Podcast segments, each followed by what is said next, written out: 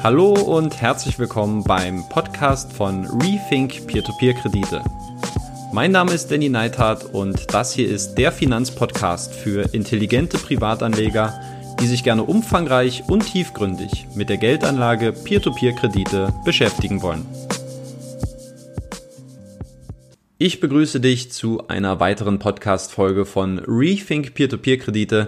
Schön, dass du wieder mit dabei bist. Heute soll es um den Crash an den Börsen gehen und damit unmittelbar auch im Zusammenhang mit der Frage, wie ich persönlich aktuell meine Peer-to-Peer-Investments aufstelle, um von einem möglichen Ausverkauf an den Börsen zu profitieren. Ganz interessant, ich habe ja in diesem Kontext bereits eine kleine Umfrage innerhalb der äh, Rethink Peer-to-Peer-Kredite Community auf Facebook gestellt und ich wollte mal wissen, wie geht ihr eigentlich mit dieser momentanen Situation um, die wir hier an den Börsen vorfinden? Ähm, ist es für euch jetzt eine Situation, wo ihr sagt, äh, ich ziehe mein Kapital jetzt aus Peer-to-Peer-Krediten ab, weil ich es vielleicht als äh, zu risikoreich erachte momentan? Äh, dann war die Option, nein, ich bleibe bei meinen Peer-to-Peer-Investments, investiere aber mit meiner Cash-Position jetzt ähm, in Aktien und kaufe hier nach. Oder die dritte Option, nutzt man ganz gezielt ähm, vorläufige oder aktive Peer-to-Peer-Investments, um diese zu liquidieren und dann in der Folge in andere Asset-Klassen re zu investieren. Das waren die drei Optionen. Die Mehrheit von euch hat gesagt, ähm, dass die Peer-to-Peer-Kredite ganz normal weiterlaufen. Die zweitgrößte Tranche von euch meinte, ähm, ja, wir bleiben unverändert bei Peer-to-Peer-Krediten, nutzen die Gelegenheit jetzt aber zum Nachkauf äh, bei unterschiedlichen Aktien und die kleinste Tranche, ich glaube so um die 20 Prozent ähm, von euch, die hat gesagt, ich nutze ganz gezielt jetzt die Möglichkeit, mein Kapital bei Peer-to-Peer-Krediten zu liquidieren und das dann in der Folge bei anderen Assets re zu investieren. Und auch ich persönlich gehöre dieser dritten Kategorie an. Wer meine ähm, Monatsrückblicke verfolgt, der weiß es sicherlich, ähm, dass ich sehr häufig betone, Bondora Go and Grow ähm, hat oder ich habe sehr viel Vertrauen in Bondora und auch in letzter Konsequenz natürlich auch in dieses Anlageprodukt Bondora Go and Grow, nutze es aber eher indirekt als einen Peer-to-Peer-Investment, wo ich eher einen, äh, einen langfristigen Anlagehorizont von drei bis fünf Jahren sehe und nutze das eben ganz gezielt, um genau auf solche Situationen zu reagieren, um jetzt dann auch so eine Art Rebalancing zwischen meinem Aktien- und Peer-to-Peer-Anteil vorzunehmen. Vielleicht, bevor wir da ganz äh, konkret in die Zahlen reingehen, erstmal, was haben wir hier für eine Situation allgemein vorliegen? Nun, wir haben ein Virus, der aus äh, China äh, ja, exportiert worden ist in die ganze Welt und äh, mittlerweile auch in Europa mehr als deutlich angekommen ist. Ähm, ich glaube, es ist nicht nur der Coronavirus allein, der jetzt momentan dieses öffentliche Leben äh, rund um uns herum so ein bisschen einschränkt, sondern ich glaube, dass es auch sehr stark natürlich im Zusammenhang mit diesem Ölpreiskrieg einhergeht, äh, der jetzt gerade die Märkte sehr stark verunsichert, ähm, der hier zwischen Saudi-Arabien und Russland ähm, vorherrscht und ja, die Ölpreise jetzt massiv in den Keller gedrückt hat. Die Folgen, die aus dieser Kombination entstehen, äh, gerade für die Wirtschaft, die sind momentan nicht absehbar. Es wird gerade sehr viel diskutiert von äh, Rettungsfonds und wie man äh, Konjunkturprogramme aufsetzen kann, sowohl auf äh, bundesweiter Ebene, aber eben auch natürlich im europäischen Kontext. Und äh, inwieweit das wirklich jetzt Unternehmen stützt, um diesen Liquiditätsengpass der jetzt dann sich vielleicht äh, abbilden wird in der Zukunft. Ähm, das ist halt nicht vorherzusehen und natürlich ist es eine, eine Marktphase, die vielleicht in wenigen Wochen wieder bereinigt sein wird. Es kann aber auch genauso gut sein, dass wir hier die Vorboten einer äh, längeren Rezession sehen. Ähm, es gibt da natürlich viele Marktmeinungen momentan. Äh, ich glaube, da muss jeder sich jetzt sein eigenes Bild davon machen, ähm, wie er mit dieser Situation umgeht und ganz wichtig auch, wie man ganz persönlich auch seine Investments aufstellt, äh, um hier auch äh, gut gewappnet zu sein. Und für mich persönlich ist es, äh, das hatte ich jetzt schon mal anklingen lassen, so, dass ich ähm, diese Chance jetzt auf jeden Fall bereits nutze, aktiv nutze, um meinen Peer-to-Peer-Anteil zu verringern und umzuschichten in den Aktienanteil. Und um das Ganze mal ein bisschen plastischer zu machen, habe ich mal ähm, ein paar Zahlen mitgebracht, ein paar ähm, Aufteilungen zwischen meinen Peer-to-Peer-Krediten, äh, Bondora Go and Grow und meinem Aktienanteil. Und zwar haben wir hier zwei Stichtage, einmal den letzten Tag des Jahres 2018 und den letzten Tag des Jahres 2019. Ende 2018 war es so, da betrug mein Anteil an Peer-to-Peer-Krediten 29,6 Prozent. Bondora Go Grow waren es sogar 30,8 Prozent und mein Aktienanteil noch dominierend mit 39,6 Prozent. Wenn wir ein Jahr weiter nach vorne gehen, dann hat sich Folgendes verändert. Mein Anteil an Peer-to-Peer-Krediten ist auf 37,8 Prozent gestiegen. Bondora Go Grow ebenfalls auf 35,5 Prozent und der Aktienanteil in der logischen Konsequenz ist heruntergegangen auf 26,7 Prozent. Und jetzt ein paar äh, wichtige ähm, Aspekte, die jetzt in diesem Kontext berücksichtigt werden müssen, die auch erklären, warum ich jetzt momentan gewisse Umschichtungen vornehme. Also ich bin in Peer-to-Peer-Kredite seit Oktober 2017 investiert, in Aktien jedoch erst seit Juni 2018. Das heißt also, ich habe äh, schon deutlich eher Erfahrungen mit Peer-to-Peer-Krediten gesammelt als mit Aktien. Und was bei Aktien auch ganz wichtig ist, ich hatte zunächst, muss ich auch zugeben, keine wirklich klare Strategie. Ich wollte am Aktienmarkt beteiligt sein, hatte keine Ahnung, wie das eigentlich funktioniert und habe anfänglich sehr stark auf Wachstumsaktien gesetzt ähm, eine der oder die erste Aktie, die ich mir damals gekauft hatte, war die Alphabet, die Google Holding. Ähm, und hinzu kamen dann auch relativ zeitnah auch eine Amazon und auch eine Facebook. Äh, die erste deutsche Aktie, die ich gezeichnet habe übrigens, und das war, glaube ich, auch die zweite direkt nach Alphabet, äh, das war die Allianz, damals übrigens auch äh, nicht ganz so optimal bei 173 Euro. Den Kurs sehen wir ja aktuell auch wieder. Ähm, das heißt, die Gewinne sind hinfällig, aber natürlich gab es hier eine schöne Dividende bereits. Ähm, soll jetzt aber gar nicht das Thema sein. Wir schauen jetzt einfach mal. Ich hatte am Anfang einen, einen starken Fokus auf Wachstumsaktien und bin jetzt mittlerweile äh, von diesem Ansatz sehr stark abgewichen und schaue, dass ich ähm, Qualitätsaktien finde, die eine zuverlässige, die eine gute Dividendenpolitik haben ähm, und auch mit einem gewissen Wachstumspotenzial. Das heißt, ich schaue auch auf einen gewissen Value-Charakter.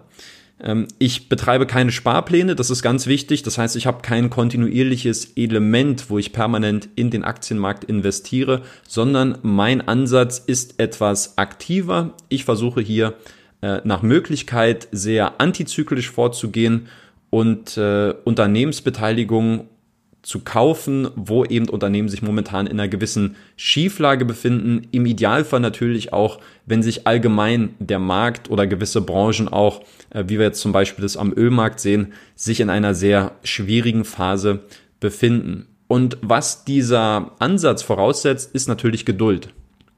Und äh, um das mal zu verdeutlichen, ich habe, das sieht man ja auch zum Beispiel am Aktienanteil, ich habe mich dann auch äh, im Laufe des Jahres ähm, bei von Amazon getrennt, von Facebook getrennt, auch von Alphabet getrennt. Das heißt, ich habe momentan keine Wachstumsaktien mehr im Depot, sondern es sind alles äh, Dividendenzahler aus, aus erster Linie.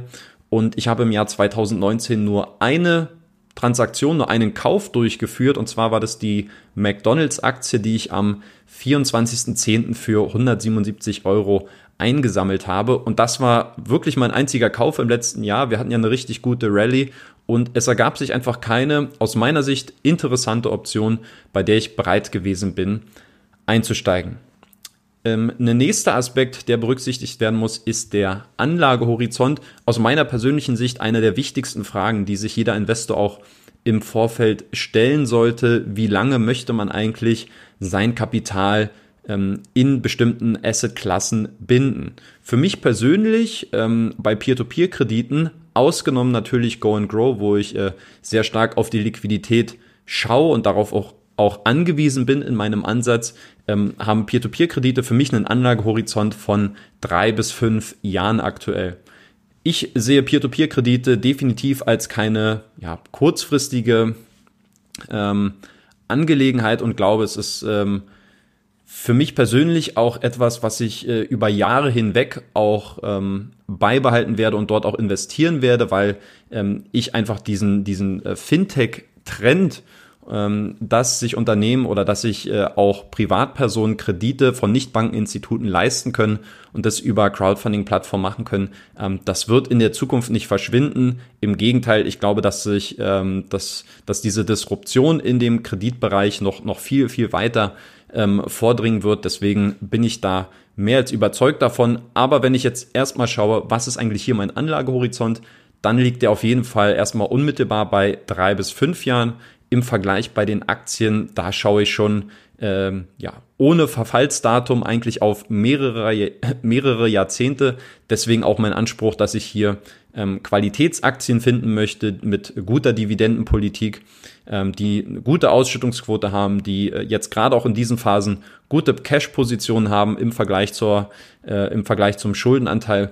Und äh, ja, das ist für mich auf jeden Fall etwas, wo ich äh, einen deutlich längeren Anlagehorizont habe, der für mich erstmal Open-End ist und deswegen entsprechend schaue ich auch sehr stark auf die ähm, Qualität der einzelnen Aktien. Ein weiterer Aspekt, der für mich ganz wichtig ist, ist die Portfolio-Gewichtung, denn darauf werden wir gleich zu sprechen kommen. Für mich ist es ähm, ehrlich gesagt dynamisch. Also ich habe keine festen Vorgaben, dass ich sage, ich möchte so und so viel in Peer-to-Peer-Kredite haben, so viel in Aktien. Ähm, es gibt kein Idealszenario für mich. Ich sage mal, meine Vorstellungen ungefähr wären ein Anteil von 75 Prozent in Aktien aktuell, 25 Prozent in Peer-to-Peer-Kredite und davon nochmal einen sehr liquiden Anteil, keine Ahnung, vielleicht 5% Go and Grow, äh, beziehungsweise auch so ein bisschen, dass man einen Anteil von Via, äh, Via Invest beziehungsweise Mintos mit reinrechnen kann, wo man sein Geld eben aufgrund von kurzfristigen äh, Payday Loans auch sehr schnell zirkulieren lassen kann. Also diese drei Viertel, ein Viertel, ähm, dieser Split, das ist schon etwas, was ich ungefähr als Vorstellung habe, aber wie gesagt, für mich ist es ähm, doch relativ dynamisch. Jetzt habe ich die Historie schon mal kurz, glaube ich, erwähnt am Anfang des Podcasts. Ich habe jetzt im Februar 15.000 Euro von Go and Grow abgezogen. Anfang März jetzt nochmal weitere 10.000 Euro. Das heißt, ich bin jetzt momentan auf, glaube ich, 13.000 Euro runter bei Bondora Go and Grow. Das heißt, der Puffer ist jetzt schon fast aufgebraucht und jetzt muss ich mir überlegen, oder das war jetzt auch die Überlegung ähm, dahinter, ob ich jetzt auch meine Auto-Invests bei einzelnen Peer-to-Peer-Plattformen stoppe ähm, momentan liegt mein Anteil an Peer-to-Peer-Krediten bei ähm, 38, knapp 38 Prozent. Und selbst wenn ich jetzt mein Bondora Go and Grow Konto komplett leer mache und die komplette Liquidität jetzt in den Aktienmarkt pumpe, dann bin ich ja natürlich trotzdem noch bei 38 Prozent bei meinen Peer-to-Peer-Krediten und wahrscheinlich wird sich der Anteil auch noch erhöhen, wenn wir jetzt wirklich von einer langfristigen äh, Rezession ausgehen, die eben noch den Wert viel weiter in den Keller drücken werden. Und genau aus dieser ähm, Überlegung heraus habe ich mich dazu entschieden, dass ich auch einzelne Auto-Invests aktuell stoppen werde und bei einzelnen Peer-to-Peer-Plattformen jetzt erstmal ein bisschen Geld zurücklaufen ähm, lassen möchte. Und dafür schauen wir uns mal die, beziehungsweise schaue ich mir jetzt die Grafik vom letzten Monatsrückblick an. Du kannst es gerne machen, wenn du parallel die Möglichkeit hast. Schau gerne mal auf dem Blog vorbei, denn dort lässt sich das ganz gut erklären, wo ich jetzt welche ähm, Autoinvest stoppe und auf welche Niveaus ich jetzt erstmal Geld zurücklaufen lassen möchte. Und wir machen das Ganze mal von äh, unten angefangen. Das heißt, äh, von den fünf Positionen, äh, schauen wir uns jetzt, ne, beziehungsweise sechs Positionen, schauen wir uns jetzt mal ähm, die untersten beiden an. Estate Guru, da habe ich jetzt 1100 Euro. Äh, Debitum Network etwas mehr als 3100. Das sind die kleinsten Positionen bei mir und hier sehe ich ehrlich gesagt jetzt nicht die Notwendigkeit, da jetzt auch noch den äh, Stöpsel zu ziehen. Deswegen werden diese als einzige beiden ähm, von den sechs weiterlaufen. Bei Weyerinvest liege ich mittlerweile bei knapp 5500 Euro und Weyerinvest hat natürlich den Vorteil, dass äh, sehr viele kurzfristige Assets mit dabei sind, kurzfristige Konsumkredite, auch sogenannt Payday Loans und hier werde ich vorerst mein Autoinvest stoppen und werde schauen, dass ich hier ein bis 2000 Euro ähm, erstmal anspare, die ich dann womöglich nutzen kann, um darauf dann ebenfalls zur verfügen. Gleiches Spiel auch mit Neo Finance, aktuell 7500 Euro.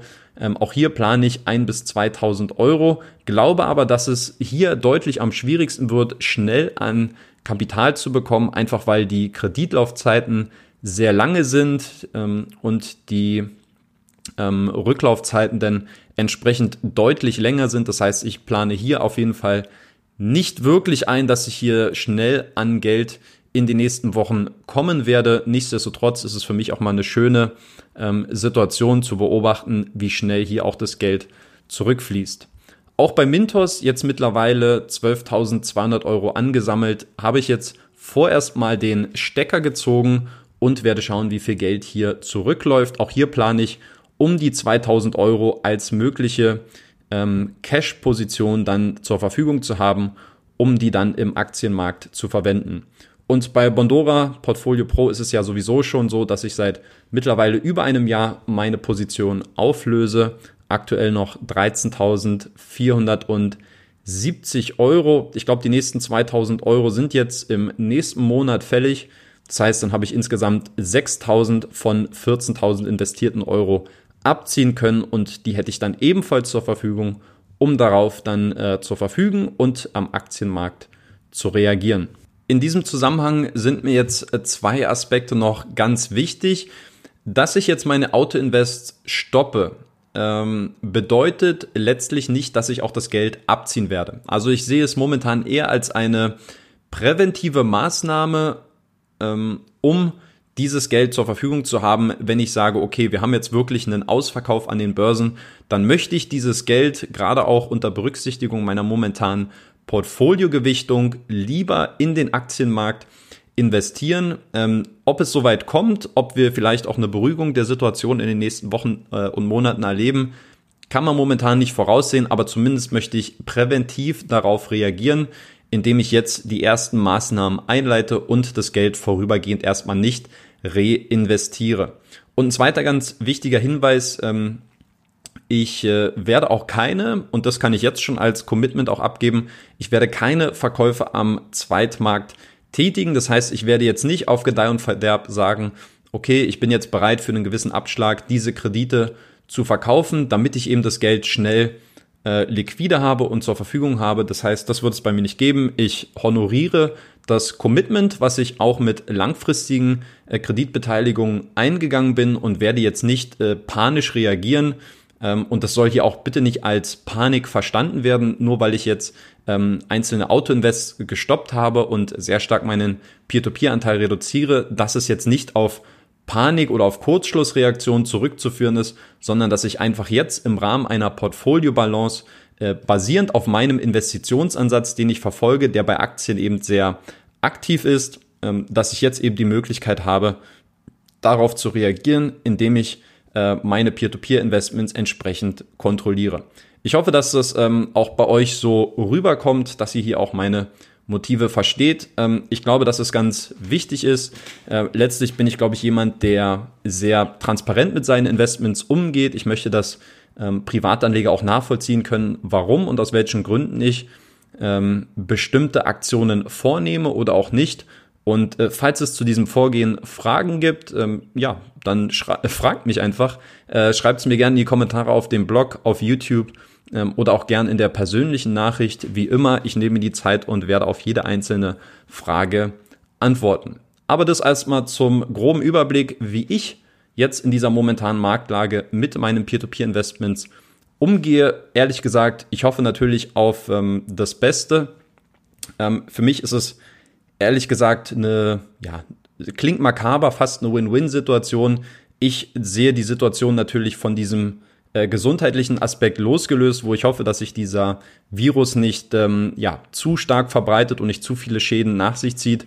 Ähm, wenn ich jetzt an die wirtschaftliche Komponente denke, ist es für mich jetzt eben durch den ähm, Verkauf oder durch den Abverkauf an den Börsen natürlich eine gute Möglichkeit, hier entsprechend mein Portfolio umzuverteilen. Ja, also wieder ein bisschen äh, ja, Insights in mein äh, derzeitige, in meine derzeitige Gefühlslage. Ich bin da eigentlich relativ entspannt. Ich muss natürlich sagen, ähm, so eine richtig große Rezession habe ich selber auch noch nicht persönlich mitgemacht. Deswegen bin ich selber gespannt, was es auch mit mir machen wird. Momentan bin ich eher dankbar für niedrigere Kurse und dass ich hier so ein bisschen auch äh, meinen Go and Grow Anteil, der jetzt wirklich stark gewachsen ist in den letzten zwei Jahren, äh, dass ich den mal so ein bisschen äh, verringern kann und dass ich mich noch stärker bei Aktien beteiligen kann, die momentan einfach äh, ja zu einem guten Discount ähm, zur Verfügung stehen für mich und wo ich hier dann schon mal meine ersten Positionen aufbauen kann. Wie reagiert ihr auf dieses Thema? Nicht nur für mich, äh, also auf mein persönliche, äh, persönliches Investment bezogen, sondern ähm, würde mich auch mal interessieren, wie ihr jetzt momentan vorgeht, ob ihr eure Investments jetzt äh, in gewisser Weise umschichten werdet, wie ihr jetzt den Peer-to-Peer-Krediten gegenübersteht. Kommt natürlich immer auch darauf an, wie hoch hier euer Anteil ist, aber ihr könnt mir das gerne mal in irgendeiner Form als Feedback zukommen lassen. Und bis dahin wünsche ich euch gute Nerven, eine gute Zeit und hoffe, dass wir uns auch beim nächsten Podcast wiederhören. Bis dahin, euch alles Gute. Bis Danny. Ciao. Das war es auch schon wieder mit dem Podcast für diese Woche. Wenn du auch zukünftig eine kritische und unabhängige Berichterstattung zu Peer-to-Peer-Krediten fördern und erhalten möchtest, dann würde ich mich über eine kurze und ehrliche Bewertung von dir bei iTunes freuen. Du hilfst dem Podcast damit sichtbarer zu werden und mehr Reichweite zu gewinnen und im Gegenzug bekommst du dafür auch weiterhin kostenlose Analysen und Hintergrundinformationen zu Peer-to-Peer-Krediten. Eine Anleitung dazu sowie weitere Informationen zum Thema findest du auch auf meinem Blog unter rethink-p2p.de slash podcast. Vielen lieben Dank fürs Zuhören und bis Danny.